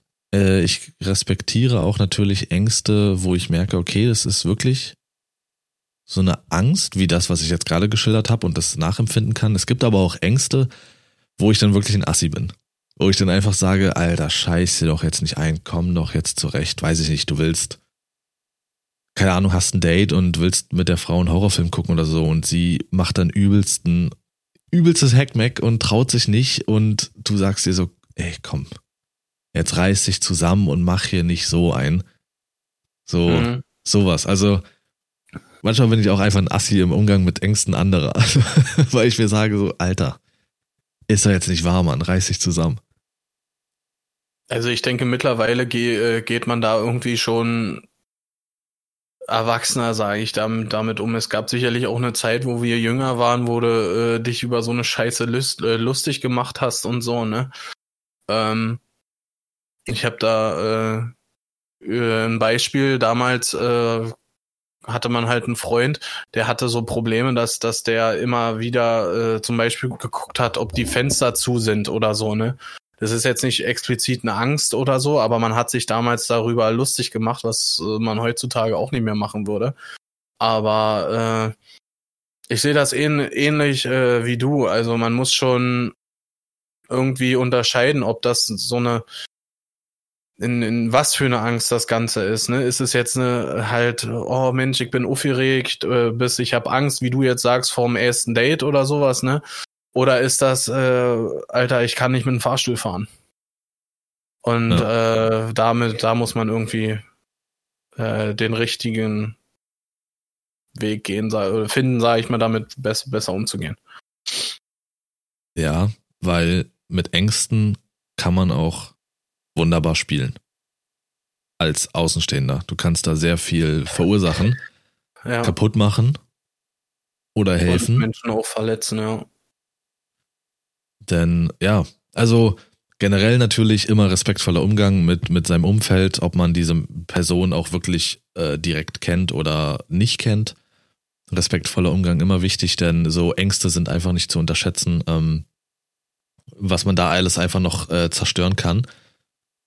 Man will ja selber auch nicht dementsprechend behandelt werden. Jeder hat eine Angst vor irgendwas, äh, auch wenn sie völlig irrational sind. Ähm, wie zum Beispiel bei mir eine irrationale Angst ist auf jeden Fall, auf jeden Fall, die schon fast irgendwie in Panik mündet. Äh, Zahnarzt. Jeder Zahnarzt okay. auf dieser Welt kann sich ins Knie ficken. Ich möchte einfach nicht. Nein, okay. nein, mm -mm. Das äh, hat man allerdings, nein, äh, hört man das nein. aber äh, von vielen. Ist mir egal. Generell so Arzt-Sachen, die irgendwie mit, mit äh, da muss irgendwas an deinem Körper aufgeschnitten werden oder du kriegst eine Spritze oder sowas. So Spritzen und Nadeln sind ja auch für viele sehr, sehr schlimm. Ähm, ja. Sagt er und ist tätowiert. ja, also du musst halt, denke ich, es ist ein schmaler Grad zwischen, du machst es nur noch schlimmer und du versuchst es vielleicht wirklich über Zeit ähm, der Person irgendwie zu helfen oder auszureden. Aber ich glaube, oftmals überwindet eine Person solche Ängste mit der Zeit selber. Musst du halt noch gucken, wie du das selber irgendwie austherapierst, so für dich. Du veränderst dich ja mit der Zeit. reden, Henrik. Was ist denn das? Ich habe richtig Klaustrophobie, wenn ich da einsteige, dann krieg äh, Platzangst, Atemnot. Nein, nein. Nein, nein. Stimmt nicht, nein. Ja, kann ja, kann doch funktionieren. Nee, aber ich meine, so eine, so sehr, sehr irrationale Angst zum Beispiel kann man ja vielleicht mit guten Argumenten und, und Fakten einfach dann doch auch gegenarbeiten wenn eine Person vielleicht dazu tendiert, sehr schnell etwas, worauf sie keine Lust hat, äh, dann mit einer, mit einer krassen irrationalen Angst zu verbinden.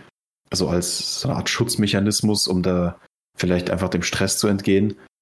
Ähm, ich denke, da sollte man dann auch vielleicht dagegen arbeiten, weil es der Person am Ende nicht hilft, äh, vor allem wegzulaufen. Ähm, ja, aber ansonsten komme ich langsam, langsam an solche Sachen ranzugehen und vielleicht auch so ein bisschen Sympathie aufzubauen, wenn du merkst, die, die Angst ist berechtigt vielleicht sogar. Ähm, ich denke, da kann man dann durchaus auch ja, Hilfestellung geben. Äh, wenn es sowas Irrationales ist, dann bin ich halt, dann bin ich halt der Assi. Mhm. Da kann ich nicht. Das ist mir. Ah, aber weiß ich nicht. Das, da bin ich einfach so gepolt. Ich habe auch zu viel in meinem Leben wahrscheinlich gesehen. Wenn mir da einer kommt und äh, so eine irrationale, übertriebene Angst hat, dann, dann weiß ich nicht, Alter. Also, dann kommen auch dumme Sprüche, weiß ich nicht, scheiß dir nicht ein, jetzt reiß dich mal zusammen. Dann hänselt Lars dich wieder. Hä? Halt doch mal den Maul, du hänselst deine besten Freunde, weil sie Zwänge haben und zerstörst alles in der Schule. Du Assi, hört deine Mutter den Podcast? Ah, oh, ich will diesen Blick, Junge, und den Finger. Sascha hat, ich kenne eine Angst von Hab Sascha. Ich lieb, Mami. ich kenne eine Angst von Sascha. Die war nämlich, wenn ich meine Sommerferien bei ihnen verbracht habe, bei dieser Familie, er kriegt weniger Essen. das war einer seiner Lieblingssätze war immer, das war so geil, wenn wir zusammen gegessen haben. Du willst doch nichts mehr, oder? Sascha, ich hatte gerade mal einen halben Teller. Nee, ja, nee, das brauche ich noch für morgen. Selber 50 Teller, 18 Kilo pro Teller, aber ich krieg so eine kleine Nudel. Aber es ist dann auch okay, es reicht dir doch, oder? Nee, du wieso? hast ja zu, bei dir zu Hause auch nie was abgeben. Nie. Ich habe auch nichts bekommen. naja, ist ja nie mein Problem. Bin ich du oder was? Ah, scheiße, ey. Warum muss ich Glas was abgeben, wenn er mir nichts abgibt? ähm, Lars kam zum Sattessen immer zu uns. ich habe noch eine Real-Life-Story. Ja, ist auch so. Äh, oder zwei, die man in eine packen kann. Die kann man auch gut mit den Ängsten zusammentun. Denn viele ja. Leute haben ja auch Angst vor Ausgrenzung und haben da keinen Bock drauf und sowas. Ähm, beziehungsweise sind da auch schnell verletzt. Das ist bei mir anders. Ich weiß, dass ich natürlich mit meiner Art oftmals dann eben auch dementsprechend anecke und so. Aber es gab jetzt, das wollte ich eigentlich schon letzte Folge erzählen, aber es gab jetzt schon mehrfach dann eben die Situation, dass ich von einem gewissen, nennen wir es Bekanntenkreis, nennen wir es lieber so, Freunde würde ich nicht sagen, ähm, auch ausgegrenzt wurde. Einfach aufgrund von einseitigem Storytelling, sage ich mal. Und es dann einfach plötzlich hieß, äh, okay, wir hatten eigentlich eine Veranstaltung geplant, aber leider ohne dich. Und noch nicht mal mir direkt mitgeteilt wurde, sondern alles über Dritte. Leider ohne dich, weil ja, irgendwie passt nicht so. Boah, und dann sagst du dir, alles klar, Alter. Dann versuchst du so ein bisschen wieder da so dich so reinzuarbeiten. Und dann habe ich doch vor ein paar Folgen, ich weiß nicht wann es war, da war ich doch zu einer Hochzeit gewesen. Und, äh, und ich hatte über diesen Polterabend zuvor gesprochen. Mhm. Und habe einfach nicht mal, also öffentlich ist ja, dieser Podcast sehr öffentlich, habe halt meine Meinung dazu gesagt, dass das alles mir nicht zusagt, dass ich das alles beschissen fand ähm, da zu sein, weil auch niemand sich mit mir auseinandergesetzt hat. Aufgrund der Situation davor hat man halt auch richtig gespürt, dass einige mit dir nichts zu tun haben wollen. Ähm, was völlig, völlig irrational ist. Äh, ja, also es gab ein Mensch von, weiß ich nicht, 200, der sich dann irgendwie mit mir unterhalten hat, und der kannte mich halt nicht, deswegen. okay. Und es war ein fürchterlicher Tag. Die, die Veranstaltung fand ich fürchterlich, ähm, weil dieses, dieses Bayern, ähm, Motto, was ja da stattgefunden hat und alle wurden gezwungen, dann mitzusingen und sowas. Und wer nicht mitgesungen hat, das wurde dann nochmal so richtig so, los, jetzt alle und so. Und Alter, ich kannte nicht mal die Texte. Also kann ich ja wohl sagen, dass ich es beschissen fand. Hm. Hat den Leuten auch nicht gepasst. Wieder künftig alles, was passiert, du bist nicht dabei. Uns hat deine Meinung nicht gepasst. Also okay wurde davon ausgegangen, jeder hat gefälligst auch vernünftig darüber zu reden und das positiv zu finden. Sagst du, dass es dir nicht gefallen hat, bist du einfach nicht mehr dabei. Gut. Ja, aber findest du es jetzt äh, schlimm, dass du da ausgegrenzt wirst oder äh, ist es sogar so, dass du sagst, äh, dir äh, geht's äh, am Arsch vorbei? Ähm, 20, 80. 80 Prozent okay. ist es mir komplett egal, weil das meine Meinung ist und zu der stehe ich und die habe ich auch gesagt, äh, beziehungsweise zu der stehe ich und ich habe sie öffentlich gesagt, ich habe nicht gelästert oder was auch immer. Ähm, ich habe niemanden beleidigt und 20 Prozent finde ich es beschissen, weil ich das einfach nur widerlich finde, weil das auch wieder über Dritte an mich getragen wurde und niemand mit mir geredet hat. Niemand. Also die Menschen haben dann noch nicht mal die Eier auf mich zuzukommen und zu sagen, Alter, was war denn da? Wieso fandst du das dumm? Warum hast du das öffentlich gesagt oder was auch immer? Sondern einfach nur, sagt ihm mal, er ist nicht mehr dabei. Hm. Und also ich habe vor dieser Ausgrenzung keine Angst. Also überhaupt nicht. Aber 20 Prozent resultieren einfach daraus, dass ich menschlich, menschlich einfach enttäuscht bin, äh, wie dann damit umgegangen wird. Und deswegen, ja, drauf gekackt. Nur spreche ich das an, weil eben auch viele Menschen Ausgrenzungsängste haben. Nicht akzeptiert zu werden, nicht so genommen zu werden, wie sie sind. Oder, mhm. oder, ja, ich weiß nicht, was passieren muss bei einzelnen Menschen. Ich weiß von euch zwei, dass ihr es auch nicht so leicht immer hattet. Äh, aber ich kann halt immer nur sagen, wichtig ist, sich immer selbst zu akzeptieren und zu, zu sich selbst zu stehen. Und wenn man das geschafft hat, dann schafft man auch den Rest, weil du musst nicht, so ist auch der Titel eines Buches, welches ich gelesen habe, du musst einfach nicht von allen gemocht werden. Das ist nicht deine Aufgabe. Es ist hm. nicht deine Aufgabe, irgendwem, richtig, irgendwem zu gefallen. Und keine Ahnung, ich weiß nicht, ob ihr jemals so Existen äh, Existenz, Alter, ähm, Ausgrenzungsängste hattet oder Akzeptanzängste oder so. Ich glaube, Ausgrenzungs, ich glaube, Ausgrenzungsängste an sich nicht, wenn du irgendwann, wenn du lange so dieses, diesen Drang hast, jedem zu gefallen und das irgendwann halt aber dann auch auf die harte Tour merkst, es geht halt einfach nicht und es bringt dir auch nichts, ähm, dann verlierst du da so ein bisschen die Angst vor, dass du irgendwie ausgegrenzt wirst, weil du gehst halt irgendwie so, so davon aus, dieses, wie, wie war dieses Zitat von, von MJ aus, aus dem äh, dritten, aus dem letzten Spider-Man letztens, wenn du davon ausgehst, enttäuscht zu werden, dann bist du weniger enttäuscht, wenn es dann passiert. Und wenn du mit ja. so einer Einstellung durchs Leben gehst, dann hast du keine Angst mehr davor. Aber wo ich dann anknüpfen würde, weil das so mit Aus Ausgrenzung so ein bisschen einhergeht, ähm, wovor ich extrem krass Angst habe, ist äh, Einsamkeit, aber nicht Alleinsein.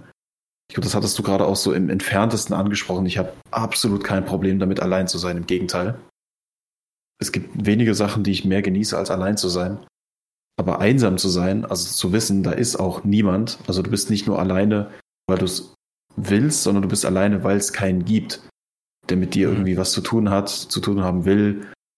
Äh, wenn du alleine bist, aber du hast die Möglichkeit, theoretisch mit jemandem zu reden oder zu jemandem zu gehen oder Bezug auf jemanden zu nehmen oder jemanden zu kontaktieren oder du weißt im Hintergrund, da ist irgendjemand, der dich vielleicht gar nicht so scheiße findet oder im, im krassesten Fall vielleicht sogar mag, ähm, dann ist das was anderes, als wenn du komplett einsam bist und weißt und du lebst mit dem Wissen, du bist, du bist egal. Da ist nichts, da ist keine Person, die irgendwie in diesem Moment vielleicht kurz an dich denkt oder oder abends mal denkt, hm, soll ich dem vielleicht mal schreiben? Nee, komm, äh, lassen wir das oder, oder was weiß ich was. Es, es, es, es gibt niemanden, der über dich nachdenkt, der sich an deinen Namen erinnert, der, äh, den du ansprechen könntest. Da ist nichts. Und diese Einsamkeit, das ist, glaube ich, etwas, das, das steht als Angst über allem anderen. Also wenn Aber ich alleine ohne Geld auf der Straße sitze, dann ist das furchtbar, aber allein der Gedanke zu wissen, da ist bestimmt irgendwo jemand in einem anderen Bundesland in seinem Wohnzimmer, der aber vor zwei Minuten ganz kurz an mich gedacht hat. Weil, weil er immer noch an mich denkt und sich denkt, das ist eigentlich ein Freund. Ich weiß, weiß ich jetzt nicht vielleicht, wie es ihm geht, aber ich, ich, ich bin im Kopf noch bei ihm so. Ich, ich weiß noch, dass er existiert. Ich lasse ihn sozusagen in dem Sinne nicht einsam da sitzen, ist ein besseres Gefühl, als zu wissen, du bist wirklich ohne jeglichen mhm. menschlichen Bezug zu anderen Menschen. Diese Einsamkeit steht als Angst für über allem anderen bei mir. Krass. Aber äh, was heißt Fun Fact? Aber Fact ist, dass du kannst, du Einsamkeit kann man nur empfinden, weil es andere Menschen gibt. Was ja, total paradox ist, weil Allein sein, okay, aber Einsamkeit, du, dieses, dieses Gefühl Einsamkeit würde nicht existieren, wärst du der einzige Mensch auf diesem Planeten.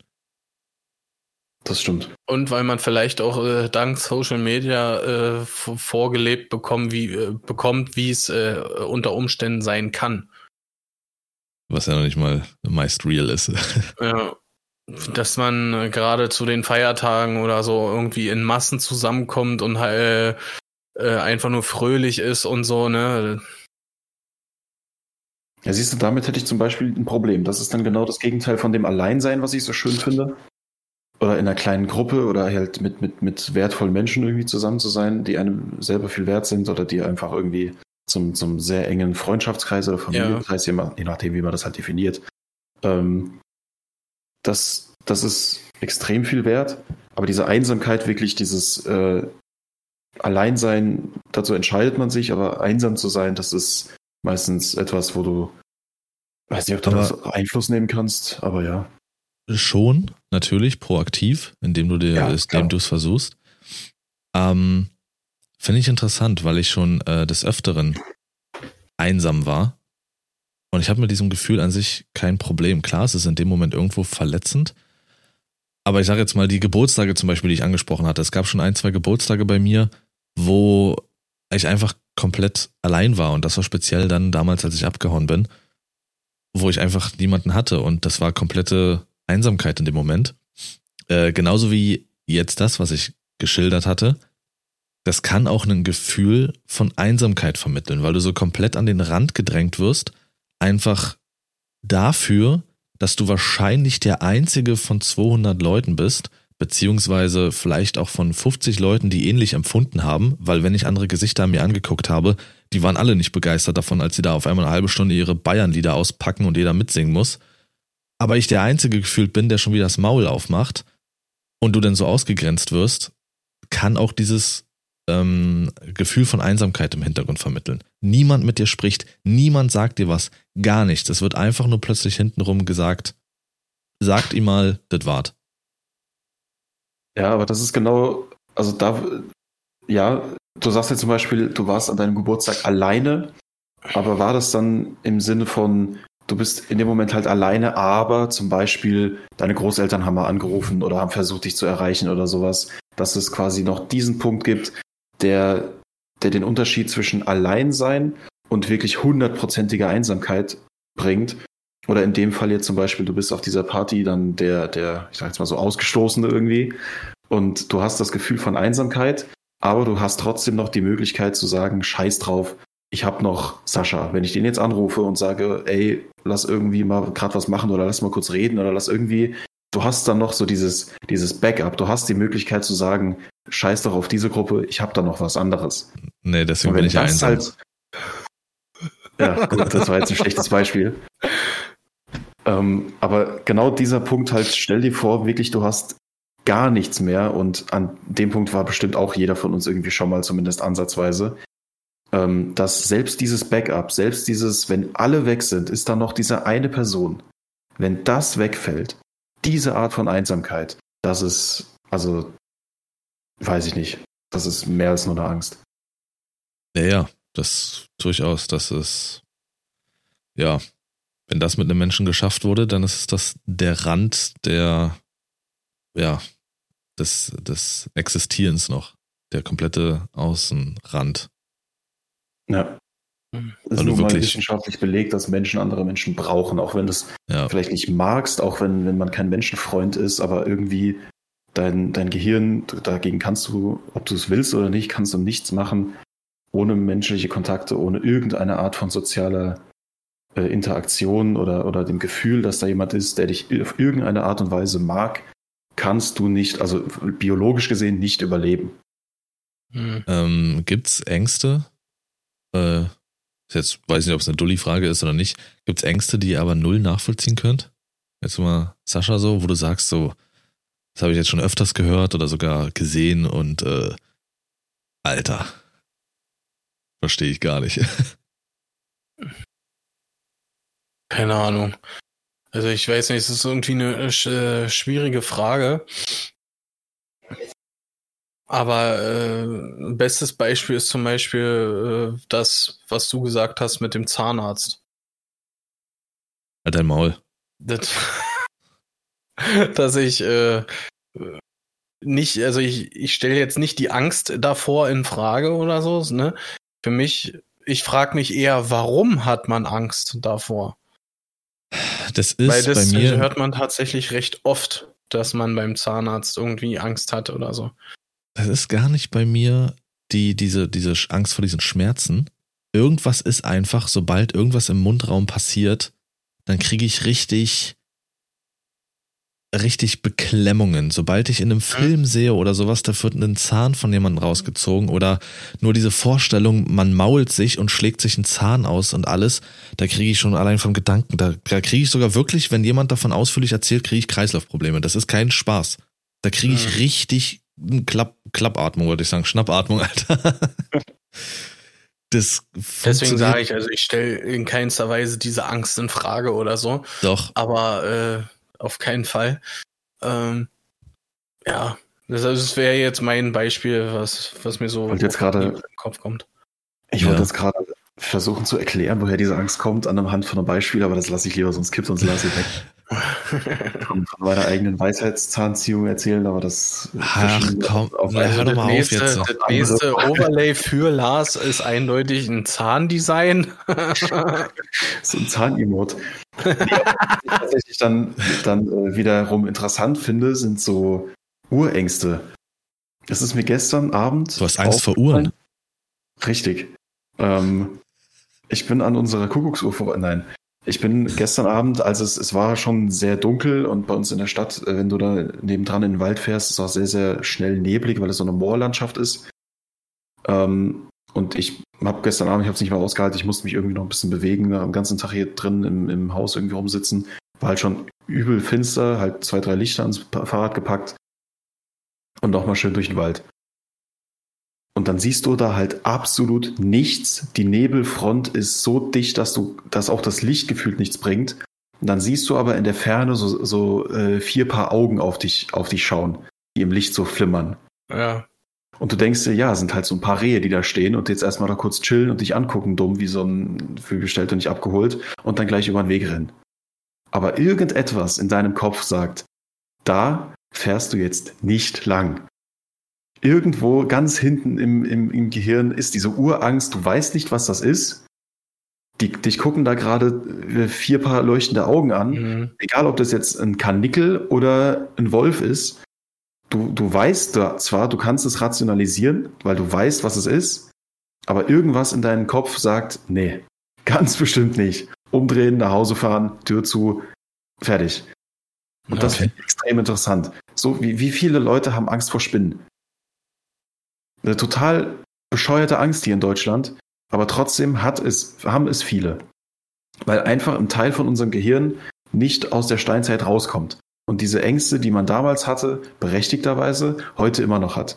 Genauso wie man unterbewusst, meistens zumindest, sein Bett so positioniert, dass man seine Tür im Blick hat und nicht mit dem Rücken zur Tür schläft. Mhm. Das machen sehr, sehr viele unbewusst immer noch. Einfach weil diese, diese Gefahr, du musst wissen, was in deinen Höhleneingang kommt. Du musst sehen können, was da bei der Tür passiert. Und du willst auch nicht mit, der Rücken, mit dem Rücken zur Tür äh, schlafen, weil du dann nicht bereit bist, auf irgendetwas zu agieren. Diese Angst ist in deinem Kopf irgendwo noch drin, aber du merkst es eigentlich gar nicht. Das finde ich ein extrem interessantes Thema. Ja. Also, ich Dass wollte man jetzt sich dann direkt unwohl fühlt. Mhm. ich wollte jetzt nur eure Ängste, die ihr lächerlich findet, wissen und nicht hier so einen komischen Vortrag von Henrik schon wieder. Deswegen geht die Scheiße auch schon wieder anderthalb Stunden. Was mischst du dich denn jetzt schon wieder in, in, in Sascha und meinen Podcast ein hier? Ich schneide das raus, Leute. Tut Ja, mir so leid. Also, Einfach gekürzt Ich- auf eine Stunde. ich hätte äh, noch äh, eine Frage. Das hat jetzt nichts äh, speziell äh, mit Ängsten zu tun, ja. Darf ich was Aber- sagen? ja. Sorry, Sascha. Weil Sascha, äh, weil Sascha, weil Henrik sagt, Urängste mit Spinnen und so. Wer kennt sie nicht? Die Tyrannosaurus Spider und so. Früher, die. Achtarmigen Dinos, hallo? ja, also bitte, Sascha. Ist dein ähm, Moment. was, was bereut ihr bis jetzt Sehe ich. nicht getan zu haben Achso, oder überhaupt getan zu haben? Als Maul. Bereust du gar nicht. Also ich würde äh, äh, ganz gerne mit, äh, mit einem Beispiel vorangehen und zwar, ähm, ich glaube, das, was mich bis heute immer noch am meisten triggert, ist, äh, ich hatte damals die, Ch die Chance gehabt, Linkin Park live zu sehen in Berlin. Und das, ich glaube, das begleitet mich seitdem her unfassbar äh, intensiv, dass ich es wäre ein Samstag gewesen, diese Veranstaltung, und wir sind am Sonntag darauf in die Flitterwochen geflogen. Und ich habe mich auch bis, bis heute am meisten auf den Arsch gesetzt, dass ich nicht gesagt habe, ich gehe dahin und fahre von Lincoln Park, von der Veranstaltung direkt zum Flughafen, um dann in die Flitterwochen zu fliegen. Diesen Stress wollten, äh, wollte sich halt, äh, wollte man sich irgendwie dann nicht aussetzen oder so, ne? Aber das ist, glaube ich, der Punkt, was ich bis jetzt am meisten bereut habe, da nicht hingegangen zu sein. ja, verstehe ich.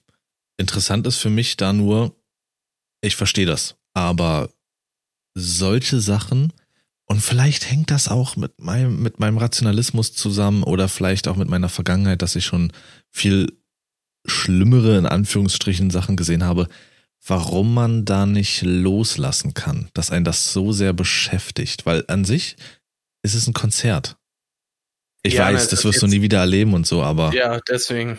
Das Das ist ist nur halt so eine- jetzt. Das wäre das letzte Mal gewesen, dass sie halt in Berlin waren. mh, Weil jetzt gibt's die ja nicht mehr. ja, leider. Leider, ja. Bei mir, boah, es gibt sehr viel.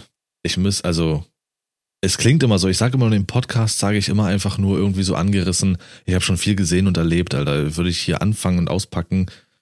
Ich habe ja schon mal gesagt, ich will mal ein Buch schreiben, vielleicht mache ich das mal, keine Ahnung. Klingt immer nur so hingerotzt. Dann Aber mach es doch einfach. Warum machst du es nicht? ich habe Angst davor. Ähm, nee, vielleicht wirklich. Vielleicht einfach wirklich, dass es einfach nicht ankommt. Ich glaube, es gibt keinen für, äh, mehr, wo ich sage, du müsstest echt ein Buch schreiben. Aber wenn Ja. ich, ich habe so viele Sachen, wo ich jetzt rumwühlen müsste, aber was mir jetzt spontan einfällt, ist ähm, ähm, bereuen, wenn ich die letzten fünf Jahre zurückblicke. Seitdem äh, ich wieder mit YouTube und Twitch angefangen habe und sowas, dass ich vieles einfach so unfassbar falsch angegangen bin.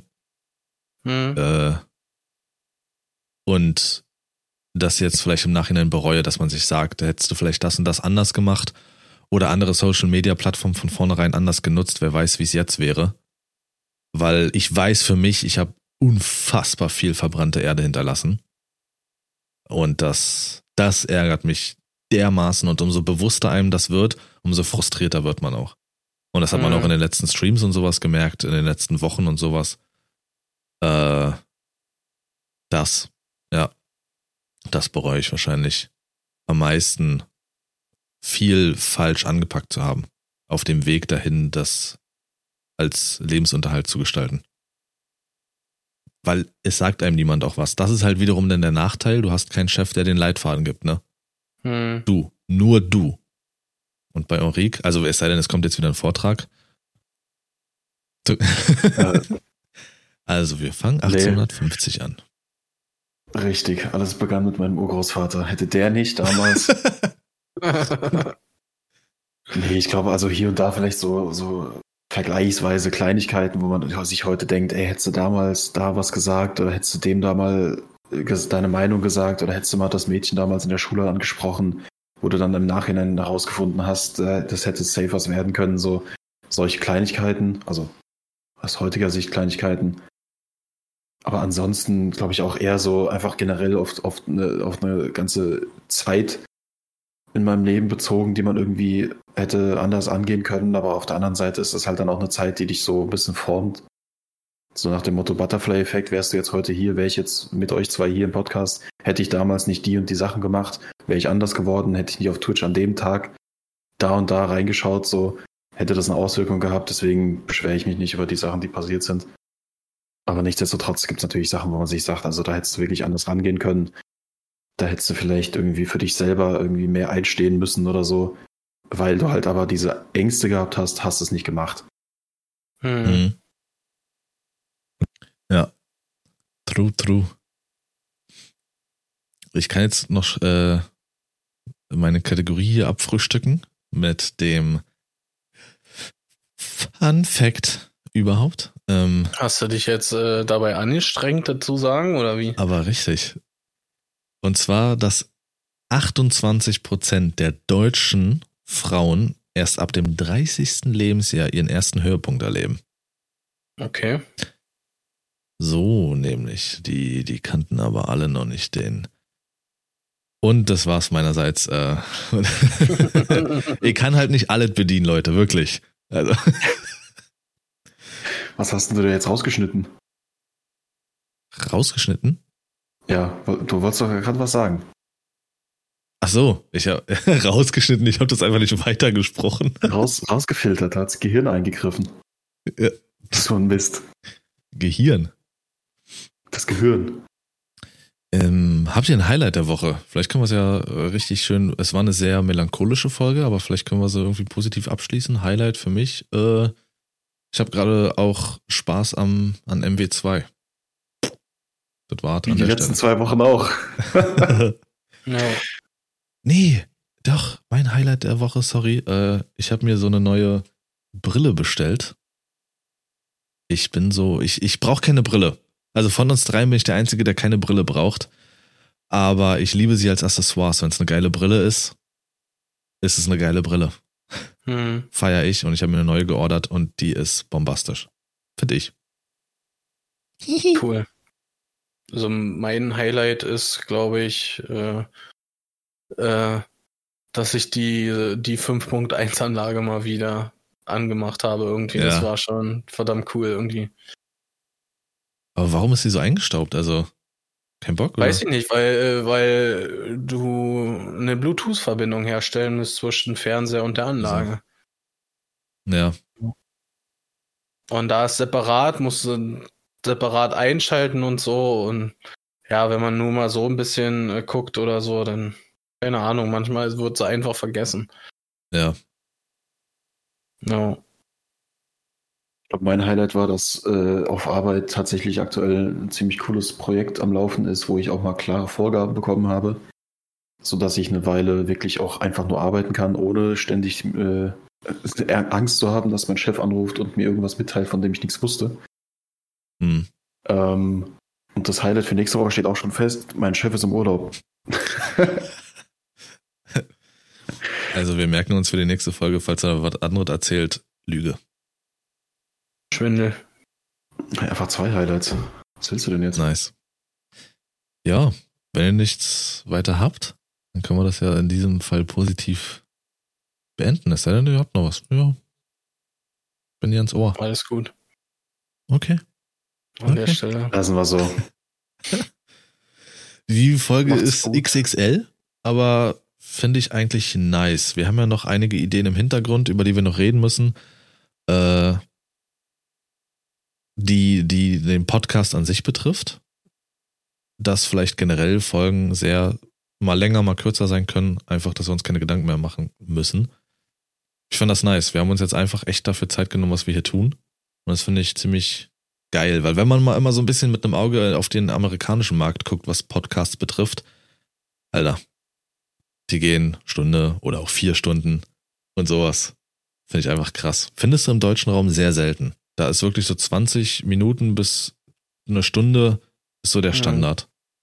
Also von daher fand ich, fand ich nice, dass wir uns Zeit genommen haben. Ich hoffe, es hat Spaß gemacht euch beim Aufnehmen und beim Zuhören.